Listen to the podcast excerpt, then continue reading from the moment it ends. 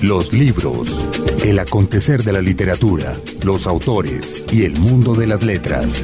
Iniciamos nuevamente otro capítulo en este recorrido que hacemos semana tras semana aquí en Señal Radio Colombia con todos nuestros oyentes a través de 50 estaciones a nivel nacional en este El mundo de la literatura, los autores, las letras, el mercado editorial.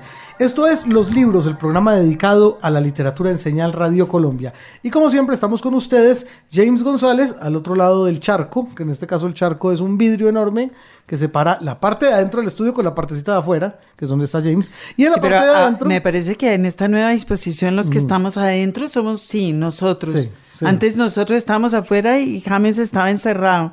Ahora es al revés. Ahora es al somos rehenes de él. Y estamos con claustrofobia, pero no importa, porque hoy es domingo de buena literatura. Margarita Valencia, buenos días. Bueno, usted y yo ah, somos peores eh, eh, dando la, la idea del tiempo que, que- que pensando en quién será el futuro ganador del, del, Ah, del. Nobel. Usted, Seguramente. Usted, usted vio ese saludo con sol del domingo pasado. Así es, y mire cómo cayó. Y diluviaba. Bueno, ya ve, uno lo intenta, se, in- se hace la, Bueno, la- podemos insistir. Si, Ay. si decimos por la mañana, hace sol, a lo Siempre, mejor. siempre le vamos a pegar a un 50% de las posibilidades. No incluimos nunca la nieve porque Vamos a raramente decir cae esto, nieve. hace sol, pero poquito.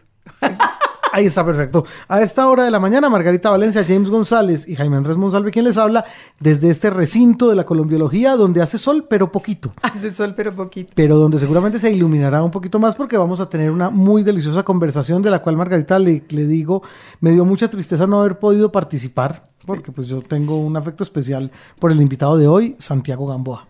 Lo logramos pescar en una de esas venidas relámpago a Bogotá.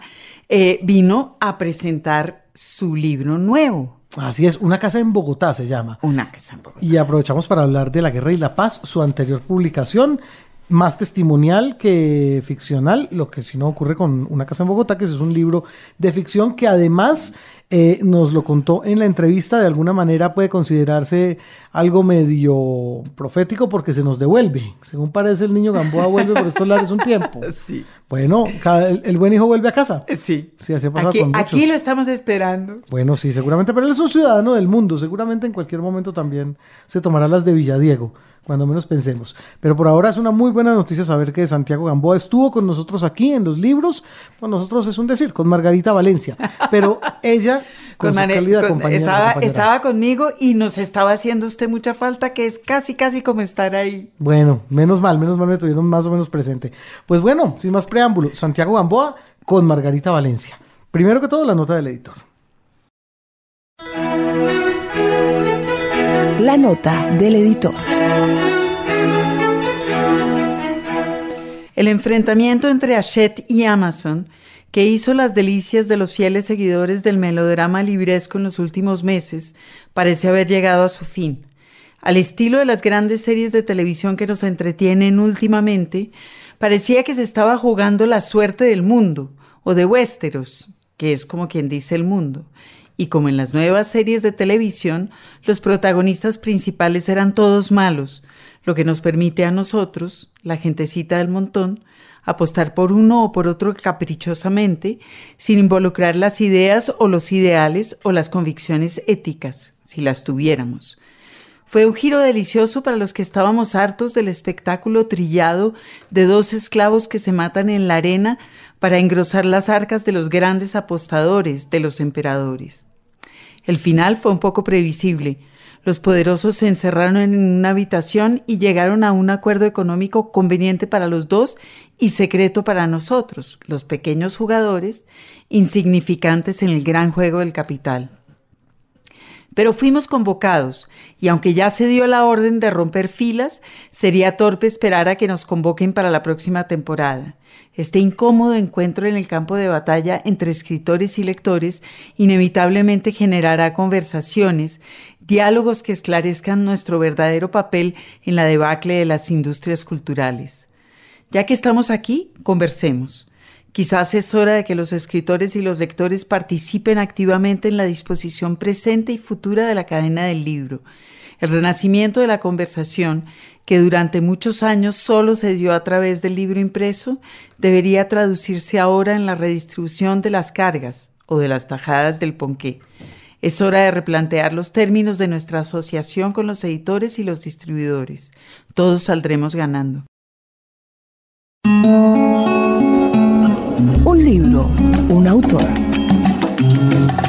Bueno, eh, esta entrevista la estamos grabando en octubre y octubre es un mes muy particular porque Santiago Gamboa, que generalmente vive en Roma, está aquí en Bogotá para presentar su última novela y logramos pescarlo. La novela se llama Una casa en Bogotá, la publica Random House y está recién salidita del horno. Y como Santiago está en Bogotá, aprovechamos y lo enlazamos que estábamos en mora de tenerlo aquí en los libros. Santiago, bienvenido. Bueno, muchas gracias Margarita por esta invitación a tu programa. Qué rico.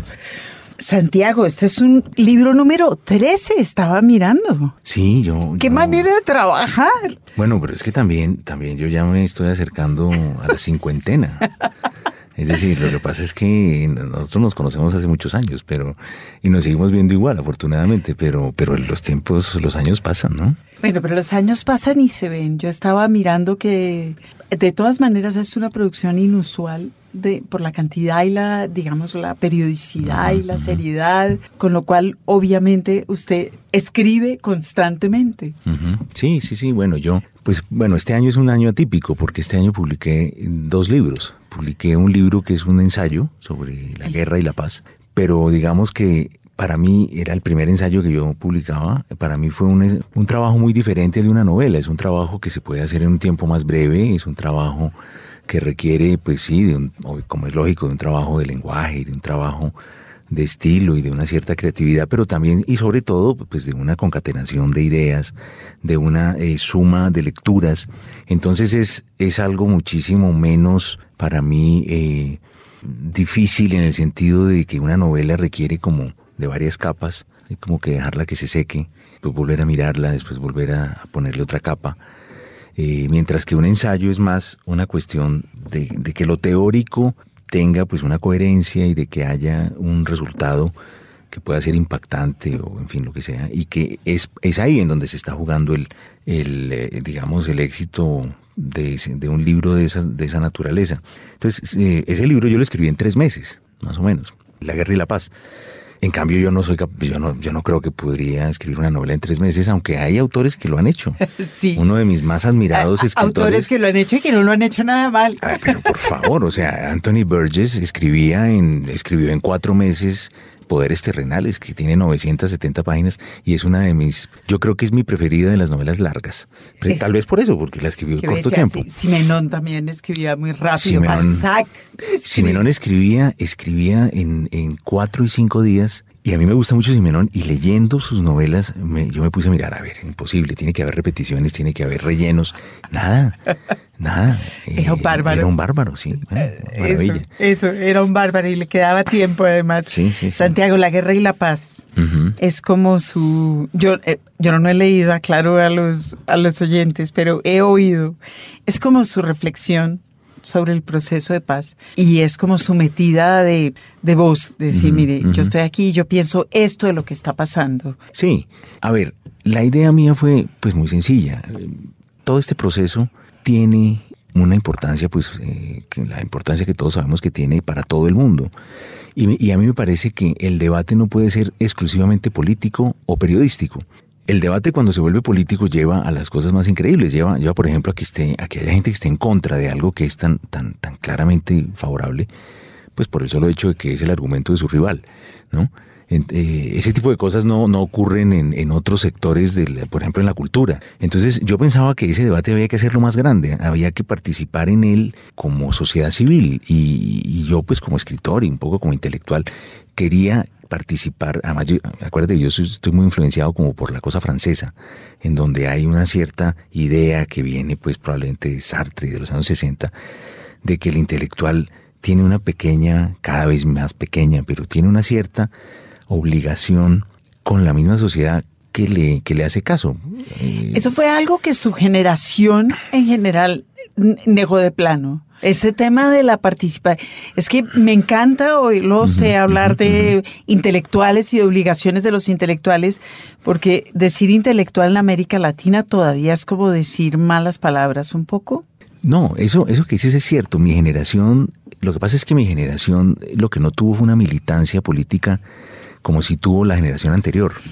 Y entonces eh, muchas veces la literatura misma estaba en la órbita de esa militancia. En la generación mía esa militancia más bien quedó a un lado, pero la política no, porque si tú te pones a mirar eh, autores de mi generación como Mario Mendoza, como Héctor Abad, como Julio Paredes, si tú indagas al interior de sus libros vas a encontrar visiones políticas y vas a encontrar una mirada crítica sobre la sociedad. A ese nivel sí. Sí, eh, políticas en el sentido, de una preocupación por el eh, mundo que nos rodea y su organización. Y que forma parte de su estética en la medida en que pues toda estética en el fondo incluye una visión del mundo y toda visión del mundo incluye una visión política, pero los libros no tienen, eh, digamos, un objetivo militante como muchos, no todos, pero como muchos sí lo tenían en los años 70. Sí, la literatura, digamos, estaba al servicio de la política. Estaba al servicio de la política porque era un momento distinto.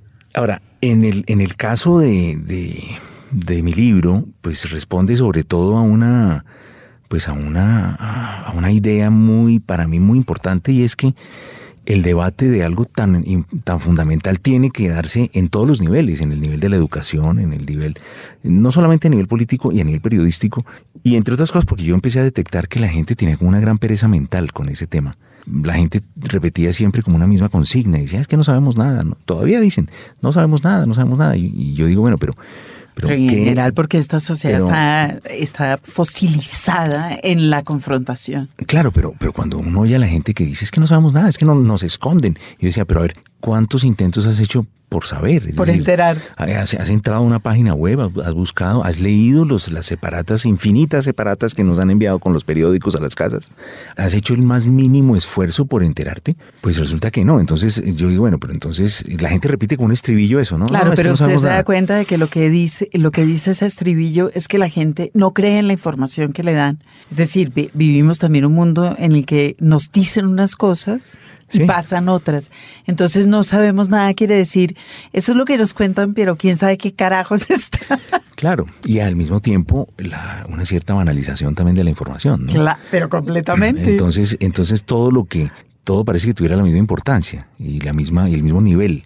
¿no? Desde, eh, una información que tiene que ver con el el proceso de paz con, con una, un atraco en, un, eh, en, el, en el parqueadero de un centro comercial en Washington, porque además eso es una cosa que pues yo no vivo en Colombia hace 30 años, que a mí me llama mucho la atención en Colombia, que es, como, como vivir en Estados Unidos, pero, pero en español y con lucha de clases, porque aquí pues hay un choque. O sea, como en Estados Unidos. Como en Estados Unidos, pero, pero así, es en español y con lucha, de, clases, como en Estados Unidos. Y con, y con, sí, ¿no? y con proceso de paz porque pues yo no entiendo estas, estas informaciones obsesivas por informar a los colombianos de que hubo un choque en un semáforo de Miami.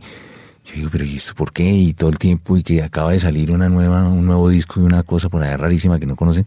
Claro, eh, yo, yo me pregunto, ¿y por qué no informan de, de, los accidentes que pasaron también en el, no sé, en el centro, en un centro comercial en Estocolmo?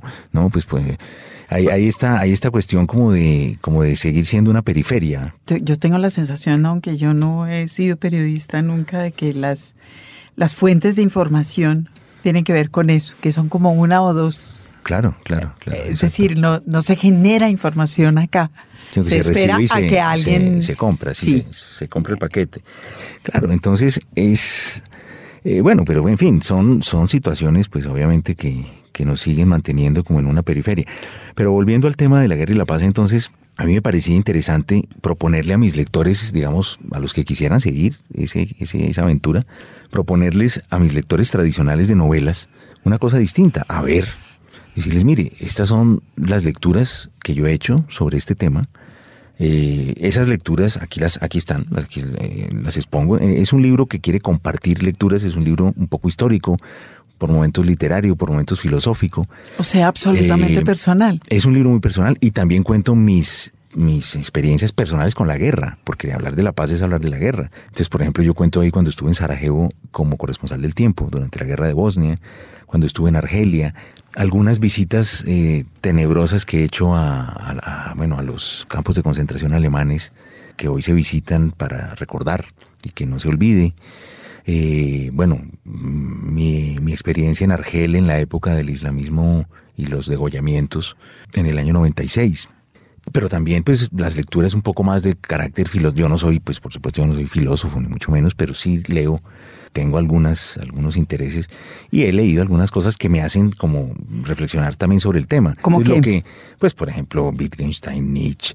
Eh, bueno, desde los orígenes, es que, es que el tema de la paz siempre se ha tratado en la filosofía y curiosamente en la filosofía antigua la paz era considerada casi como algo negativo, se, se, asociaba más bien como con la pasividad, se asociaba con la quietud, con la muerte, con la vejez, mientras que la guerra se asociaba con la, con la astucia, con la, con la rapidez, con el movimiento también de las ideas, con el estar casi como, como un cuchillo afilado que está listo para cualquier, para cualquier eventualidad, ¿no? con el gran movimiento, con la belleza, con la fuerza. Es decir, eh, curiosamente era, era completamente lo contrario. Y más bien los periodos de paz se asociaban a los momentos de rearme y a los espacios de casi como los corchetes que se abrían entre guerra y guerra. Hasta llegar luego, pues yo creo que el, que definió desde el punto de vista filosófico la paz eh, y por supuesto su relación con la guerra, pues es Kant, que, que dice que efectivamente la paz no es natural, no es un estado natural, no es un estado de la naturaleza, no es un estado na natural en el hombre. Lo que es natural es, es, la guerra. Es decir, la pulsión violenta, el querer resolver los problemas y los desacuerdos por la fuerza. Los eso, coñazos. Eso es lo que es violento. Y eso, eso es, eso, entonces, pues basta mirar hacia, hacia uno mismo. Yo tengo un hijo de siete años. O sea, mi hijo no naturalmente resuelve sus problemas con su, con su amiguito, de que los dos quieren el mismo carrito, eso ellos no lo resuelven dialogando, ellos lo resuelven a puñetazos. Uno les enseña a esos niños, porque la, la pulsión de ellos es esa, uno les enseña a ser generosos. Es, es curioso cómo todo, se, cómo todo se, inclusive la compasión se, se debe enseñar y se aprende, porque no está, son cosas completamente artificiales y son creaciones culturales. La civilización es eso. Entonces, inclusive yo, pues, sin, sin ser un especialista ni nada, pero esa, esa, esa, célebre frase de Rousseau que dice que el hombre es bueno y la sociedad lo corrompe, pues yo me atrevo a contradecirla diciendo todo lo contrario. El hombre es violento, agresivo, y la sociedad lo educa y lo hace mejor. Por, a veces. Porque incorpora en él los elementos de la civilización. Claro, pero fíjese que Burgués, ese autor a quien usted uh -huh. adora, sí. fue el primero, por lo menos el primero que yo leí en literatura que puso ese dedo en la llaga sobre ese brutal cambio que había habido en la guerra entre el uh -huh. pasado uh -huh. y el siglo XX y la capacidad de destrucción del siglo XX, la distancia corporal. Es decir, uno sí entiende que la guerra está asociada con la belleza en la Ilíada, pero ya no. No, por supuesto que no. Y además la violencia de la que habla él, por ejemplo, en la naranja mecánica, que también es un alegato hacia, hacia ese gran poder, hacia, esas, eh, hacia esa falta de libertad que un Estado y que las leyes de un Estado eh, hacen y ejercen, ejerciendo la represión, pues privan a los, a los ciudadanos, ¿no? Y de cómo muchas veces la violencia no es un contenido moral, sino es también una, un, una sensación de rebelión. Pero siempre el Estado, parece que con su, o por lo menos en, en, en la novela de, de Borges y después en la película de Kubrick, pues es como, como esa mano que aplasta, ¿no? Que aplasta al pequeño individuo como si fuera una hormiga. ¡Pac!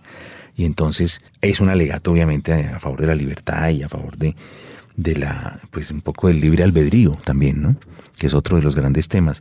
Entonces, ese es, ese es, pero eso también es un poco el resultado de la, de la sociedad del siglo XX, de los, de los procesos postindustriales y de, de toda esa búsqueda de una sociedad racionalista que en el fondo se golpeó la cara en la Segunda Guerra Mundial y se destruyó a sí misma. Y es ese momento en que las sociedades eh, aparentemente más desarrolladas estaban buscando un camino, no encontraban cómo resolver ese problema. La juventud ya no creía en ese proyecto, los años 60, las drogas, el rock, la, bueno, la libertad sexual, por supuesto. Esa necesidad de decir, no, ya no les creemos a ustedes. Ustedes hicieron, ustedes nos, nos quisieron eh, meter una sociedad racionalista y eso llevó a la muerte, llevó a la guerra, llevó a la destrucción. Mire, nosotros no queremos ser hijos de esto, queremos otra cosa. Y ese enfrentamiento brutal, yo creo, produce bueno, produce pues obviamente todo el existencialismo en Francia, produce, pero, pero también produce el, rock, produce, ese, produce los, el Woodstock en los Estados Unidos, porque Estados Unidos estaba quemado también por la guerra de Vietnam, por toda esa incoherencia, y la juventud lo que busca es coherencia, ¿no? La juventud lo que busca es pureza y coherencia. Eh, entonces está pues el mito de todos estos cantantes de rock que morían a los 27 años eh, drogados, esa necesidad de romper todas las barreras. Y en, el, en, en ese contexto es que yo veo el libro de, de, de, de Borges en Naranja Mecánica, en el, en el contexto de una de una sociedad racionalista que oprime a un mundo y cómo ese mundo patalea, bueno, es el mundo de Pink Floyd y cómo todo ese mundo patalea porque quieren salir de ahí. No, no es así. Hay que, se puede, se debe vivir de otra manera, ¿no? Hay que sacudirse. Usted lleva 30 años por fuera de Colombia. Sí. ¿Estuvo todo el tiempo con una oreja pendiente de las noticias? Bueno, ¿Se, desconectó? bueno, yo he vivido todo el proceso. Eh, yo puedo decir que a mi vida todo este, digamos, toda esta transformación tan increíble de Internet, yo creo que las dos grandes revoluciones son Internet y el celular. Y ahora están asociadas. Internet y celular es casi lo mismo, pero, pero yo esas las viví estando fuera de Colombia, es decir, teniendo la cabeza un poco acá. Y fui viendo cómo se iban acercando. Cuando yo me fui para, para España en el año 85, yo recuerdo que era como la despedida que me hicieron en el aeropuerto, era como un funeral eran 35 personas de mi familia, amigos del barrio. Era como si uno realmente se fuera a otro mundo, ¿no? Eh, casi, irse, irse era, era, más irse en el 85 que ahora. Ahora ah, uno se va y vuelve. Y además uno está todo el día y la gente ya no tiene nada que contarse cuando vuelve porque se hablan todo el día por internet. está bien. Sí, está bien. Pero en, en, esa época era exactamente asistir a un funeral, al propio funeral, porque uno veía a la gente llorando, llorándolo a uno porque uno se iba, era como, como si después cerraran el ataúd. Hay una ruptura muy, era, era una ruptura muy brutal. Entonces uno llegaba allá y la siguiente vez que iba a escuchar la voz de su madre o de su padre era a lo mejor a los tres o cuatro meses. Eh, porque las comunicaciones eran costosísimas, las cartas eh, se demoraban dos semanas.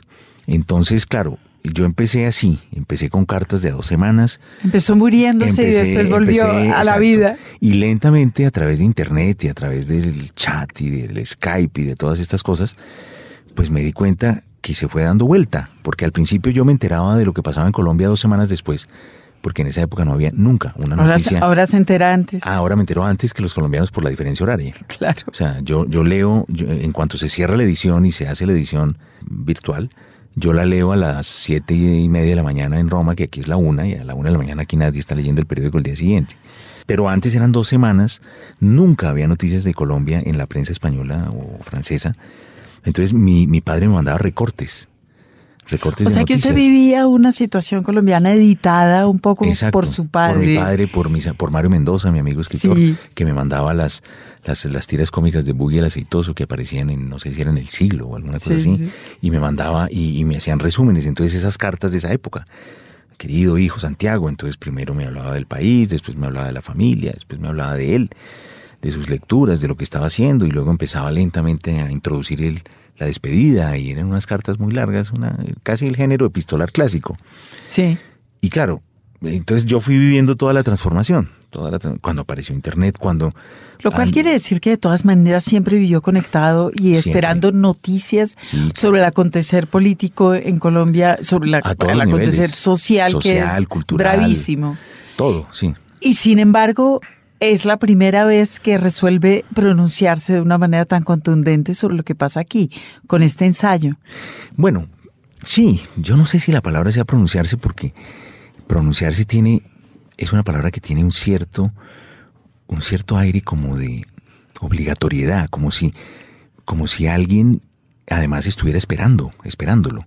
Y, yo creo que nadie, nadie esperaba de mí una cosa así, ni, y de hecho es un libro. Estoy pensando yo en su propia necesidad de decir. No, no, yo te, veo. te entiendo perfectamente, pero a lo que voy es aquí, es un libro que fue más una necesidad mía. Yo creo que precisamente como el mundo intelectual eh, no es decir, hasta hoy por lo menos el mundo de, la, de, los escritores de literatura, no, el mundo intelectual El mundo del humanismo, por supuesto que sí, hay muchísimos análisis, libros extraordinarios sobre sociología y, y que explican todas las, pues todos los, prácticamente las guerras de todos los ángulos, en las perspectivas de paz, eh, que hacen un peinado completo pero desde un punto de vista literario, eh, histórico, filosófico, un poco al nivel en que yo lo hago de experiencia personal, había pocos libros. Hay uno muy, muy, que, me gustó mucho de William Ospina, que se llama Pa' que se acabe la vaina. Y obviamente ese libro a mí me, me, me, me, inspiró muchísimo, porque el libro de William habla exclusivamente sobre Colombia, mientras que el mío es un libro que prácticamente comienza con la guerra de Troya, e inclusive todavía antes, 29 mil años antes, cuando los Neandertal llegan a Europa perdón, cuando, los, cuando, los, eh, cuando el hombre africano llega y se encuentra con los neandertal, y ahí ocurre una cosa extraordinaria y es que los neandertal desaparecen, parece ser, según los estudios de los, de los paleontólogos, por un elemento extremadamente sencillo, y es que los hombres de África tenían lanzas, es decir, podían matar de lejos. No, es tan sencillo eso. No tenían que acercarse hasta el enemigo para matarlo, como tenían, claro, en esa época la guerra se hacía con las mismas armas de la cacería. Entonces eh, los huesos de los neandertal tienen las mismas roturas que tienen los, las personas que hacen en los rodeos doma de caballos y de potros salvajes. Es decir, es gente que está amarrada, eh, que está abrazada al animal y que lo está matando, ah, pero abrazado. Entonces, claro, tienen unas heridas y unas, unos, unas fracturas, mientras que los otros empezaron a descubrir ese, ese principio que dominó toda la guerra y domina la, la industria militar hasta el día de hoy, que es hacer daño desde un lugar seguro, ¿no? Hacer daño desde un sitio, ese es el, ese es el principio de toda la industria la militar. mayor cantidad de daño posible sin el, con el, con el menor riesgo sin posible. intervenir, uh, eh, Claro, claro. uh, sin ponerse uno mismo en peligro. Exactamente, hasta el punto ya de, ya que estamos hablando, hasta el punto del famoso doctor eh, Strange Love, ¿no? En donde ya los militares no tienen uniforme sino bata, bata blanca, Sí. porque son los que disparan los, las armas. Novela, novela, novela, libro de viajes, novela, novela. Ujú. Empezó, digamos, esta peregrinación por el mundo con octubre en Pekín. Efectivamente. Bueno, Después eso- de dos novelas, de tres novelas, de hecho, muy bogotanas. Sí, sí, sí, sí, sí. Sí, porque eran las primeras novelas. Eran las novelas de la nostalgia, de la nostalgia del que se acaba de ir. Eh, yo fui lentamente in- incorporando a mi, a mi obra literaria la propia experiencia mía de viajero, digamos. Pero me demoré un poco porque los primeros libros eran los libros de la memoria, de la nostalgia. Yo estaba afuera, yo estaba escribiendo desde Madrid, desde París. Y entonces, Pues de eh, hecho, José Antonio de Orí, que usted dice que es un fan de sus páginas de vuelta porque dice que su primer contacto con Bogotá es ahí. es en Madrid, cuando yo estaba en Madrid, claro, claro, claro. Pero una Bogotá que efectivamente usted dibuja de una manera muy particular, muy precisa y muy inusual en ese momento. Precisamente porque yo la recordaba con toda esa nostalgia y, y era esa Bogotá que me llegaba en las cartas que, y que yo sentía que tenía que recuperar escribiendo y que después me demoré muchos años escribiendo esa primera novela, como es lógico. Y después me fui dando cuenta que esa Bogotá ya nunca más existe y no es la Bogotá de hoy, por, por supuesto, ¿no? Ya no está el cine Lago, ya la 15. En esa época la 15 era de doble vía y era, un- y era una calle elegante, además. Bueno. Es decir, esa, esa Bogotá ya no existe porque tampoco existe nada, tampoco, pues yo tenía 18 años y eso, eso tampoco ya eh, Eso ya no existe. Eso ya no existe en absoluto. Y es como un mundo que, que- que se perdió y que se quedó atrás y bueno, está, es Pues no, bonito recordarlo. no es se bonito, perdió, ahí está. Está escrito, es- es- por eso, eh, es, es- pero yo eso no sé si lo hubiera podido escribir quedándome acá. Yo creo que cada, cada escritor, y en esa época había un gran debate entre jóvenes escritores, los que estábamos como empezando a escribir, porque como Bogotá sobre todo ha sido una sociedad siempre como tan arribista, se veía en el viajar a Europa o viajar a Estados Unidos una especie como de ascensión espiritual, ¿no? Era una cosa como una ascensión social, espiritual y de en todos los órdenes. O sea que lo suyo era una, ne- una necia insistencia en el purgatorio. Entonces, sí, pero al mismo tiempo, pero al mismo tiempo, eh, entonces había esa pequeña discusión entre los escritores que se quedaban acá en Colombia y escribían sobre Colombia y sobre Bogotá y los que se iban. Yo, por ejemplo, hice mi, mi primera novela fuera de Colombia. Yo no conocí y los escritores que estaban publicando por los mismos años, excepto a los que eran ya mis amigos de antes por otros motivos, como Juan Carlos Botero en esa época o Mario Mendoza. Bueno, Mario Mendoza, Mario que Mendoza, era en ese momento y ha seguido siendo Y ha seguido el siendo gran el novelista, gran novelista de- bogotano. de Bogotá, exacto, sí, exacto. de Bogotá. de es Bogotá, el, que, el fabulador de esta exacto, ciudad. Exacto, exacto. Entonces, para mí era muy extraño. y Yo recuerdo que la primera vez que me invitaron a un festival literario que fue a, a Viena y Budapest, ahí conocí dos escritores que yo no, de los que yo no tenía noticia, que eran Héctor Abad y Julio Paredes. O sea Cuando que yo su, llegué, su circulito literario fue el que se llevó puesto otra vez. sí, que eran, que eran mis amigos de universidad. Y conoció a Paredes y a, y Abad en Viena, En que Viena. no, que son mayores que usted ambos. Sí, bueno, es que, es que yo eh, desafortunadamente he sido casi siempre mayor, eh, menor en todas partes. Ahora ya, pues, obviamente hay gente, hay escritores mucho menores que yo, pero durante un tiempo eh, yo siempre fui el menor y, y eso fue, fue algo que me causó a mí todo tipo de, de- de- de traumas y de, complejos en- a lo largo de mi vida. Yo estaba pensando que en 2003 sale su primer libro de cuentos, que además es excepcional. Y sin embargo, usted antes de eso había aparecido en la antología de Macondo con un cuento también. ¿No Claro. escribe cuentos? Es que, bueno, yo he sido siempre lector de novelas, desde los 13 años, 12, 13 años, siempre. Y eso efectivamente, en mi caso, yo creo que retardó mucho mi, mi- mi primera publicación, porque naturalmente lo que yo iba a publicar en primer lugar era una, una novela. Yo no empecé haciendo como muchos escritores un cuento, publicar en una revista, otro cuento en otra revista y después hacer una recopilación de cuentos arrancó mientras, con una novela. sino que de una vez arranqué con una novela de 350 páginas. Por eso también, eso retardó un poco también mi, mi, mi llegada al mundo literario, pero, pero bueno, al fin y al cabo, Estuvo pues bien. era, era, era mi, mi manera de, de existir ahí. Pero esa primera novela llegó a Chile. No sé bien cómo llegó a Chile. Y allá fue leída por, por Alberto Fuguet y Sergio Gómez, que hicieron la antología Macondo. Entonces ellos pidieron, buscaron mi número, lo, lo- yo era corresponsal del tiempo en París, por lo tanto fue muy fácil encontrar. Y yo estaba un día en mi casa en París y de pronto sonó el teléfono y era una voz lejana y chilena, o sea, doblemente lejana, que me decía algo así como, hola, ¿tú no me conoces a mí? soy Sergio Gómez y dice, tú no me conoces a mí porque yo no soy muy famoso. Dice, es más famoso eh, Alberto Fuguet. Yo tampoco conocía. que usted dijo, ah, bueno. Y entonces me dijeron que habían leído páginas de vuelta, que estaban haciendo una antología de, narración, de nuevos narradores, que les había gustado mi novela y que si yo tenía un cuento. Y yo en esa época, pues yo... O sea, esa era mi pregunta. ¿Tenía un cuento? No, yo, pero es que yo siempre he sido como de sí fácil. Entonces a mí me parecía como importante y dije sí. Claro. Y se sentó a escribir un Y me cuento. senté y escribí un cuento. Qué bonito.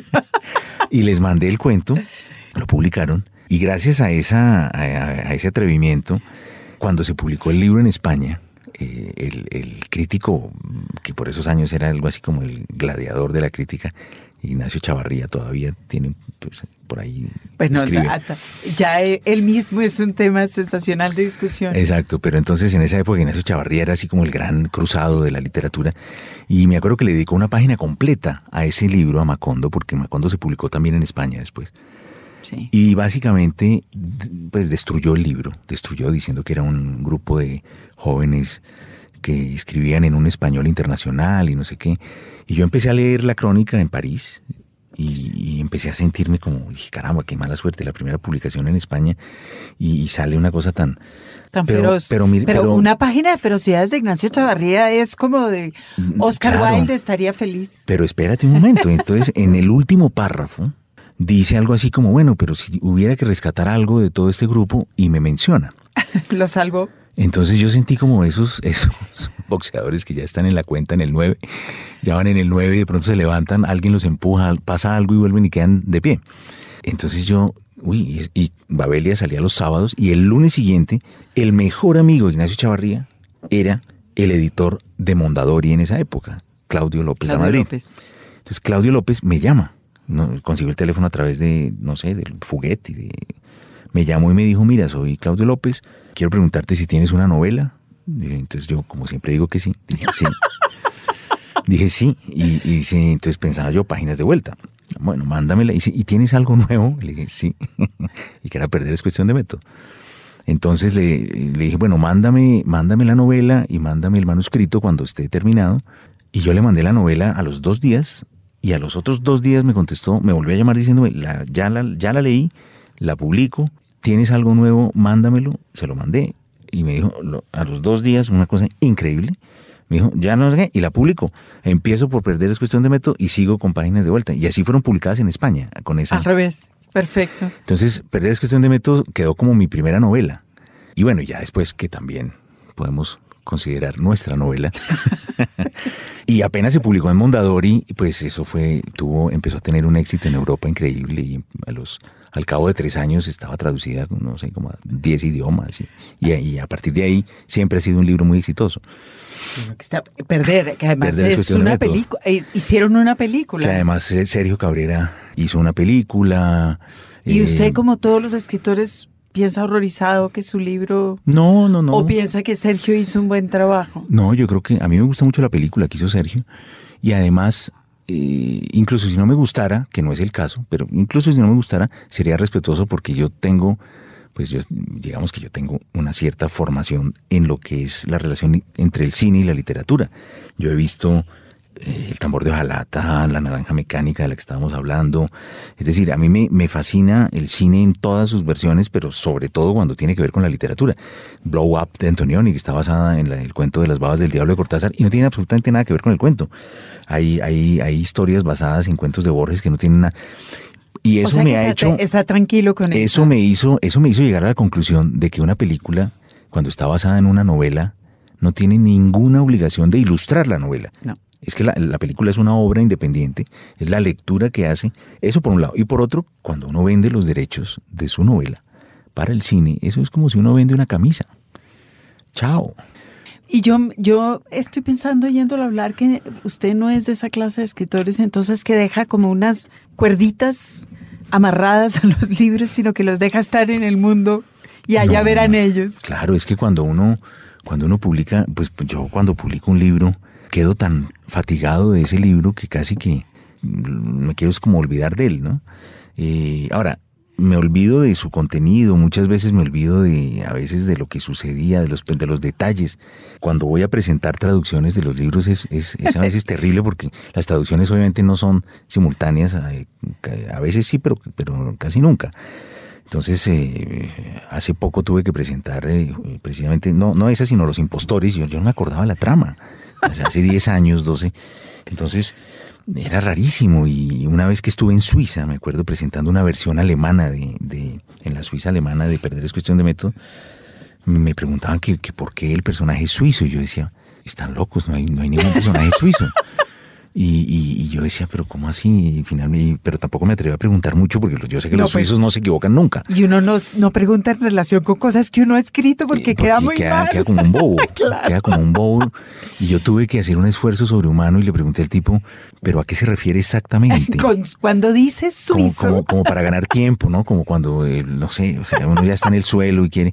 Y le dije, ¿pero a qué se refiere exactamente? Y me dijo, no, porque es que nos ha llamado mucho la atención que usted haya elegido que sea un suizo, esa persona que se congela.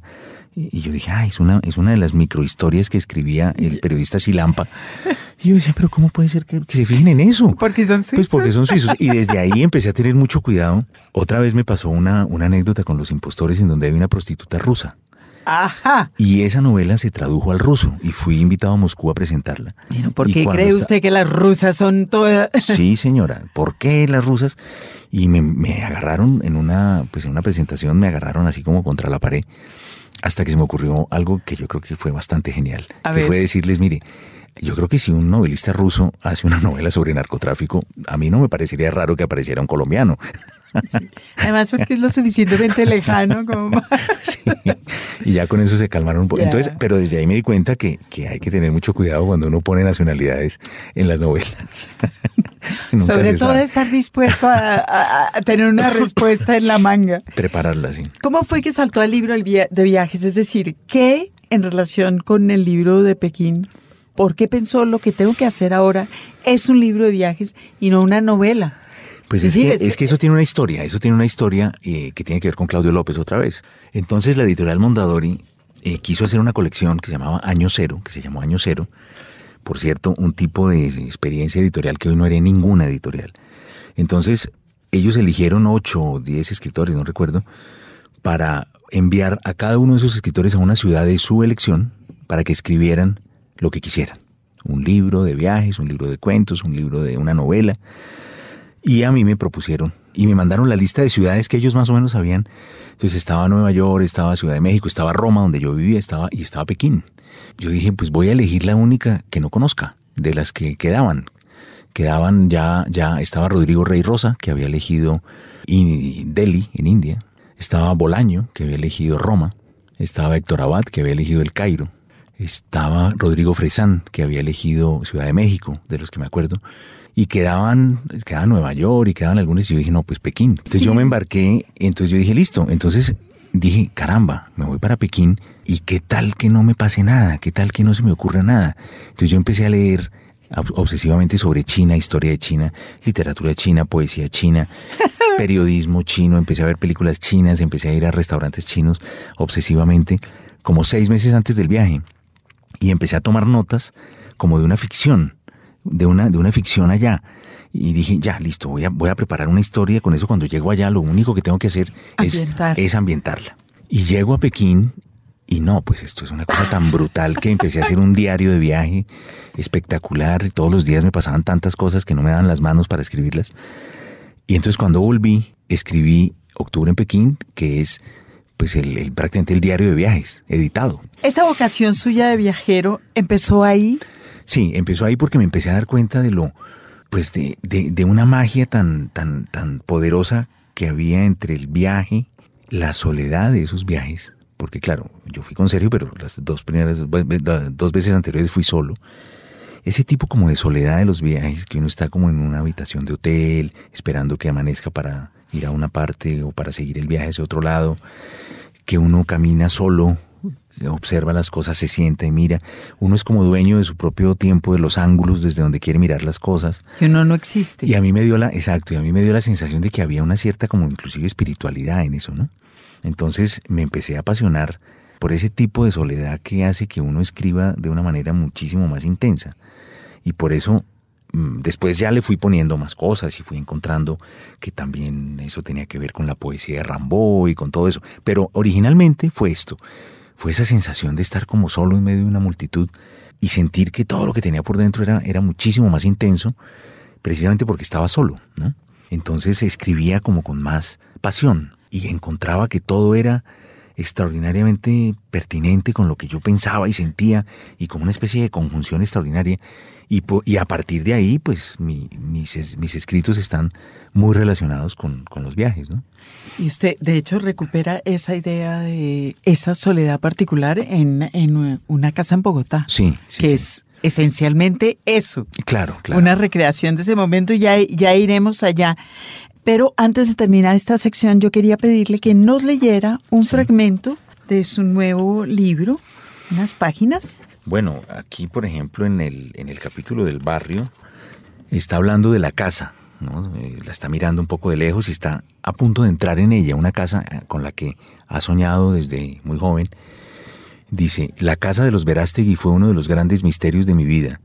Muchas veces imaginé sus corredores, su escalera que suponía ancha y señorial, una baranda curva hacia lo alto y con frecuencia me preguntaba cómo se verá el mundo desde las ventanas de esa casa, cómo se verán Bogotá y nuestro parque y mi pequeña vida.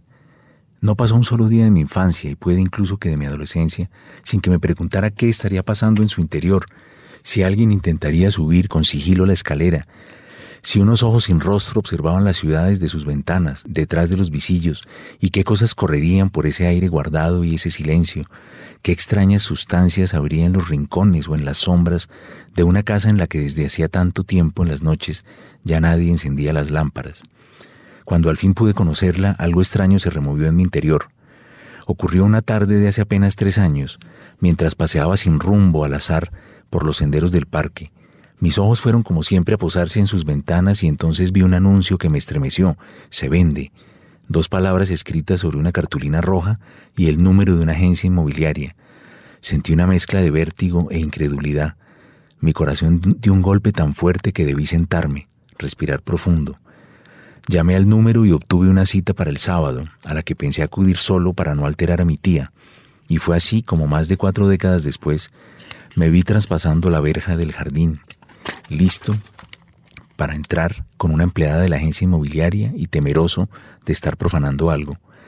Pero al dar un paso hacia el interior y ver los corredores y la disposición de los salones, sentí que ese olor y ese silencio sabían de mí, me esperaban, algo que me pareció real, pues desde su lejanía fueron testigos de una época de mi vida que yo daba por concluida, pero que de algún modo seguía atrapada en esas sombras y vericuetos, los mismos que la joven, torpe con su inmenso llavero en la mano, Intentaba deshacer subiendo persianas, encendiendo luces, abriendo ventanales para hacer correr el aire y diciendo, disculpe, doctor, usted sabe cómo son estas casas. Se mantienen cerradas y agarran ese olor un poco triste, ¿no? Y yo le dije, no se preocupe, me lo imagino, pero dígame, ¿usted cree que un olor puede ser triste? Y ella muy segura corroboró con la cabeza, pues claro, doctor, hay olores tristes y olores felices. Y entonces le dije, ¿y cuál sería un olor feliz? Y ella respondió como si hubiera estado pensando en eso toda la vida o lo estuviera leyendo en un manual. El Chanel número 5, doctor, ¿no le parece? Ese es un olor muy feliz. Los libros. Señal Radio Colombia. Un libro, un autor. Pues eh, está con nosotros Santiago Gamboa, que vino a Bogotá a presentar su última novela, Una casa en Bogotá. Y viene con la siguiente noticia, que se devuelve. Y yo me preguntaba, oyéndolo contar que se devuelve, si eso no tiene que ver, si de alguna manera no está pavimentando su regreso con La Guerra y la Paz y Una casa en Bogotá, que es otra vez una novela absoluta y total y completamente bogotana. Pues, pues eso, eso me preguntaba yo el otro día, porque yo, una casa en Bogotá, digamos que la, primera versión la escribí el año pasado. Y de hecho íbamos a publicarla en la Feria del Libro, como tradicionalmente. Pero como publiqué se La Guerra y la Paz y se atravesó ese ensayo, entonces la dejamos para, para otro momento. Y de hecho, hacía pero años que yo no publicaba un libro en fechas como esta. Entonces, empecé yo a pensar ahora, qué curioso, porque yo estaba reescribiendo, eh, yo tengo ese método de corregir la última corrección, que es volver a copiarla toda, la, novela. Entonces yo la estaba volviendo a copiar en aquí de vacaciones, en Pereira, y en eh, cerca de Pereira, en una casa de campo de, mi, de la familia de mi esposa. Pero al mismo tiempo estábamos comprando un apartamento en Cali con mi esposa. Entonces yo copiaba esta novela, volví a copiar y la compra de una casa en Bogotá y al mismo tiempo yo estaba comprando una casa en Cali. Entonces ahí fue que me di cuenta, porque ya era, realmente... Eh, Mucho papayazo. Era, eh, exacto, era un poco obvio. Entonces dije, sí, pues la verdad es que, porque en el momento que yo escribí esta novela, pues ese, ese proyecto de venir no, no existía, ni siquiera cuando empecé a escribir La Guerra y la Paz. De hecho, La Guerra y la Paz se origina en una conferencia que me invitó a dar el periódico El País de Madrid en un foro España-Colombia que hubo en enero querían hacer una clausura, esos típicos foros que hacen, que va la presidenta de ProExport, el ministro de Economía y hablan y bellezas de aquí y de allá. Querían hacer una, un cierre cultural y me invitaron y bueno, a mí me gusta mucho ir a Madrid y eh, el periódico El País pues siempre le he tenido aprecio al director y a, un poco a su, a su plantel. Tengo muchos amigos ahí. Entonces, bueno, dije, sí, listo, voy. ¿Cuál es el tema? Y me dijeron, no, no, no, elige un tema cultural de tu gusto. Lo que usted quiera. Entonces, eh, yo vi la agenda, dije, mándeme la agenda, a ver un poco qué temas entonces, pues era oportunidades económicas, ta, ta, ta, ta, ta, ta. Pero antes de mi presentación había una conversación entre eh, Santos y Felipe González, el expresidente español. Y era sobre la paz. Entonces dije, ese es el tema. Para además... Desde una perspectiva desde diferente. Una perspectiva diferente. Entonces eh, empecé a escribir, empecé a escribir y ahí fue que me di cuenta que yo tenía una cantidad de cosas que decir también sobre eso. Escribí una conferencia de de unas 16 o 17 páginas, pero me di cuenta que, yo tenía, tenía ganas de meter ahí experiencias personales, lecturas. Me di cuenta que de alguna manera ese era un tema para el que yo me venía preparando también hace años. Hace rato. Yo me acuerdo cuando yo llegué a vivir a Madrid en el año 85 y yo miraba la ciudad y decía, esta ciudad fue, fue sitiada, eh, el cerco de Madrid, la guerra. ¿Dónde, están, ¿Dónde está eso? ¿Dónde está? Yo quería encontrar huellas de eso. Y cuando fui a Berlín, las hay, las huellas. De hecho, eh, hace 10 días estaba yo en Beirut y se ve, se ven, se ven las, hay- han conservado edificios con los huecos, con los, con las, con los bombazos, eh, están todavía esos, esas especies como de cuadrados de cemento en el suelo que ponían para hacer barreras, eh, en medio de una ciudad espe- espectacular y modernísima, que es casi como Nueva York por momentos. Y a mí ese, ese es un tema que siempre me ha producido, pues tal vez por la experiencia de Sarajevo, o incluso antes, porque lo de Madrid fue antes, pero me di cuenta que tenía mucho que contar sobre eso. Y entonces después, bueno, aparte la, la conferencia fue muy bien recibida, el periódico El País inmediatamente la, la puso en su, en su página web. Y además, para mi sorpresa, el presidente Santos me pidió autorización para hacer un cuadernillo y hacer 3.000 copias. Y esas copias se las entregaron a los de las FARC y a, a La Habana. Y bueno, eso empezó a... ¿no?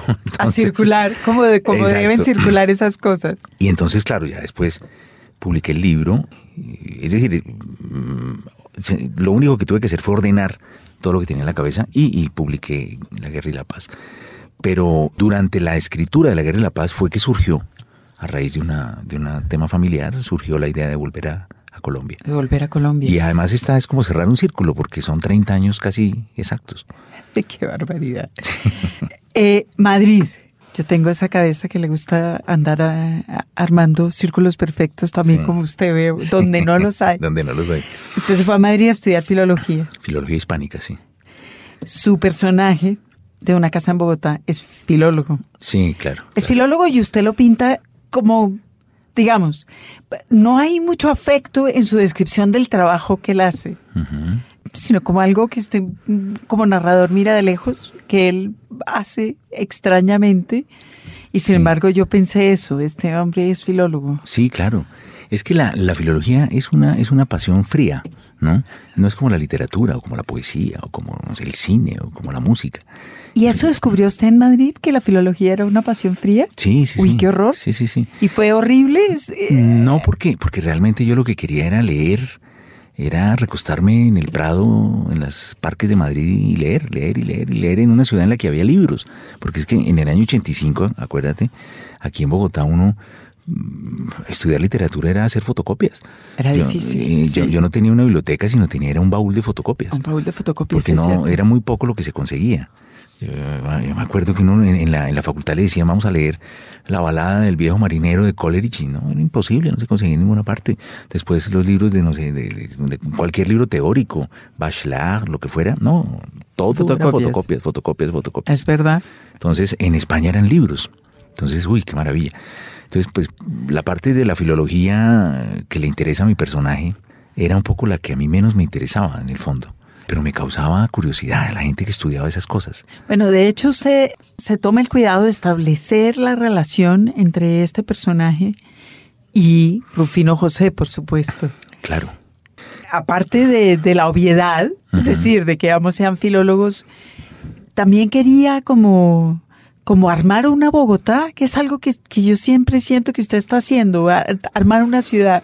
Lo que pasa es que, ac- acuérdate que aquí en Colombia hay una tradición larguísima de, de filólogos y de gramáticos. So- Sobre todo hay una tradición larguísima de amo o de respeto Por, el, eh, por la el idioma, filología. por, el, por el lenguaje, por el bien, el, el bien hablar. Y esa asociación entre los filólogos y los políticos. Exacto, exacto. Todo es- eso, todo eso forma parte de un, de algo que es muy bogotano.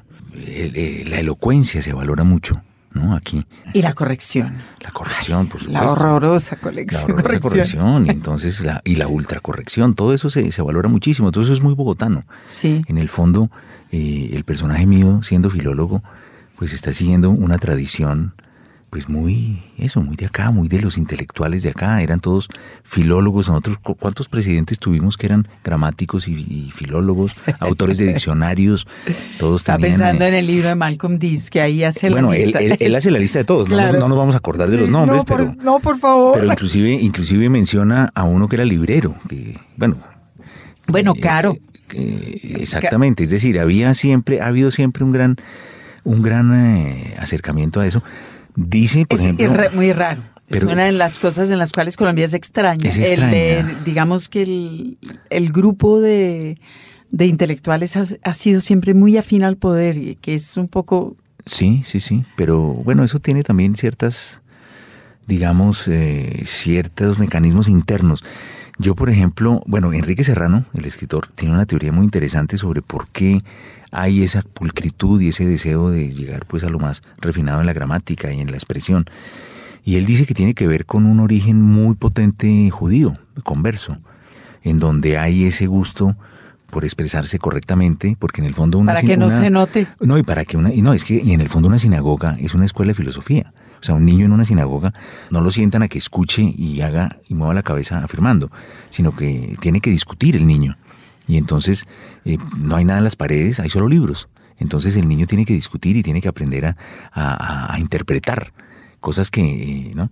Entonces, pues a mí me parece muy interesante esa, esa teoría Enrique. Él dice, por eso... Es bonita. Por eso, por eso los bogotanos tenemos esa, esa, esa cosa del pulcro hablar y, y además también esa cosa de, por más pobreza que haya, siempre la camisa limpia, el, cuello, planchado. Y eso también es judío, dice Enrique Serrano, que, que además ha escrito sobre el tema eh, extraordinariamente. Pues este personaje es filólogo, lo cual le, permite trabajar solo también, porque es una novela donde esencialmente usted hace el canto a lo que explicó hace unos minutos aquí mismo, de esa soledad de esa deliciosa soledad que le permite a una persona en un momento dado ver. Sin ninguna cortina. Sí, sí, sí, sí, sí. No, yo creo que la, las personas que estamos un poco en el mundo de la literatura, de los viajes, de la, de la escritura, pues fatalmente nos eh, volvemos un poco solitarios porque son actividades que no se pueden partir, pues que difícilmente se pueden hacer en grupo. Es muy difícil escribir, eh, bueno, yo escribo con gente rodeado de gente, pero en una cafetería o en, un aeropuerto, eh, pero estoy solo. Pero no son cosas que se puedan compartir, no son cosas que se puedan hacer mientras uno conversa con los demás y toma tinto. Ni la lectura, ni la escritura. Inclusive la música, fíjate que eso inclusive ha un poco pues, tenido que ver con mi prioridad por la música clásica sin letra porque pues, uno no puede escribir oyendo a Leonard Cohen. eso es imposible. Oye, a Leonard Cohen no escribe. Exacto. Usted se refería a esa soledad del escritor cuando alguien le preguntó por, por su pertenencia generacional.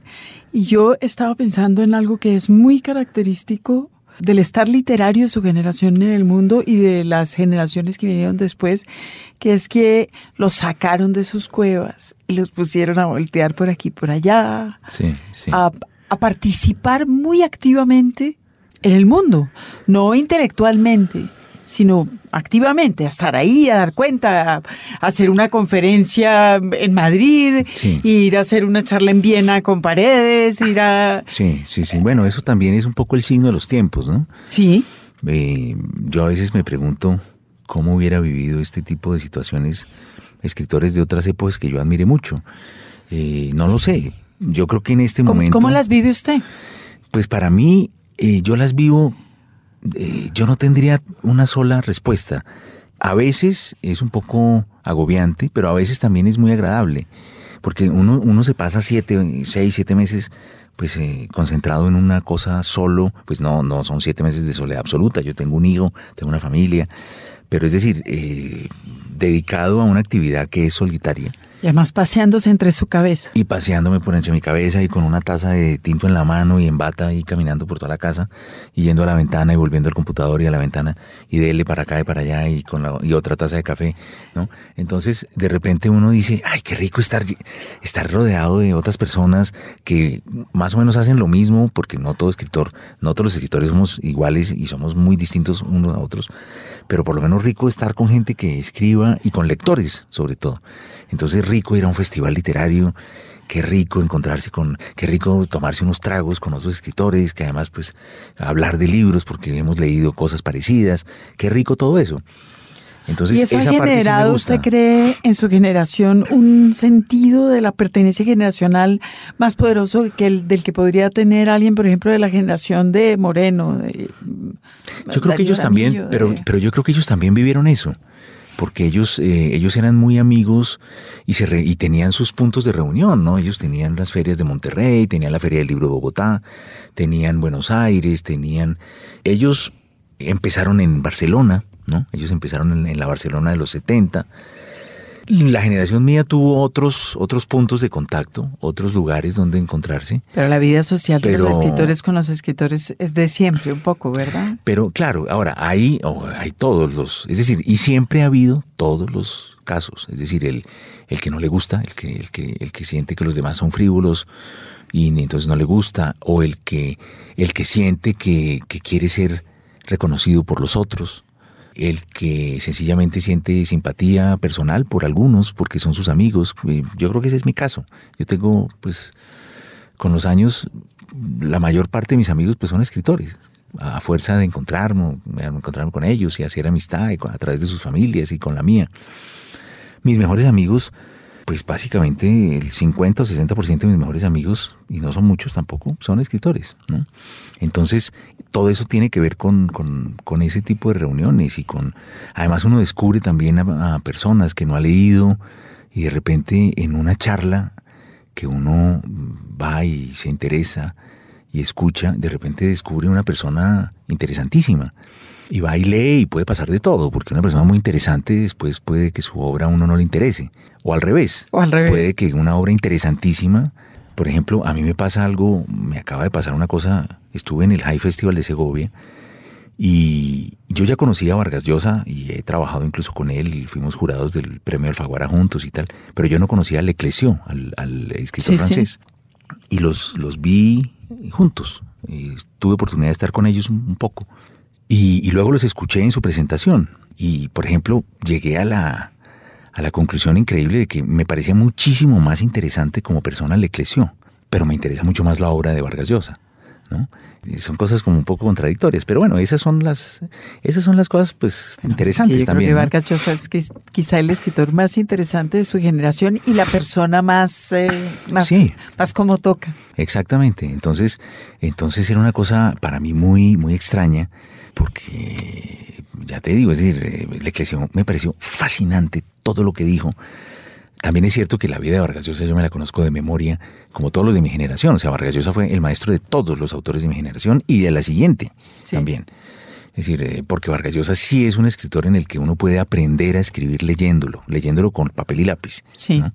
Uno, uno no puede aprender a escribir leyendo a García Márquez Pero por favor, no. ni a, ni a Cortázar. No, ni- pero Vargas Llosa Pero sí Vargas es Llosa cierto, es, sí, es- sí, sí. es bonita esa apreciación. Es una, es claro, es, es decir, Vargas Llosa no, uno, uno no acaba copiando a Vargas Llosa, porque Vargas Llosa no tiene su fuerza en las palabras, en el lenguaje, en un ritmo, En un idiolecto. sino, exacto, en un idiolecto, sino que la tienes en la arquitectura de las novelas. Sí. Y eso sí se puede, entonces uno sí aprende con, con Vargas Llosa. Por eso, por eso tú puedes rastrear a Vargas Llosa en toda la generación mía. De hecho, Vargas Llosa se inventó un género que luego fue muy, yo mismo lo practiqué con la tía Julia del escribidor, que es el joven aprendiz de periodista, y yo lo hice también en Perder es cuestión de método. Y ahí, ¿cuántas novelas así hay? En América Latina, en mi generación, hay por lo menos, hay una de, de ¿cómo se llama? De Fuguet, que se llama Tinta Roja. Hay otra de este peruano Bailey, que se llama Los últimos días de la prensa. Es decir, esa, esa novela del joven que llega O y... sea, como y- una y novela de iniciación del escritor. Exacto, a través del periodismo. Eh, todo eso nace con la tía Julia del escribidor, que, que además es una bellísima novela también que hoy llamaríamos de autoficción.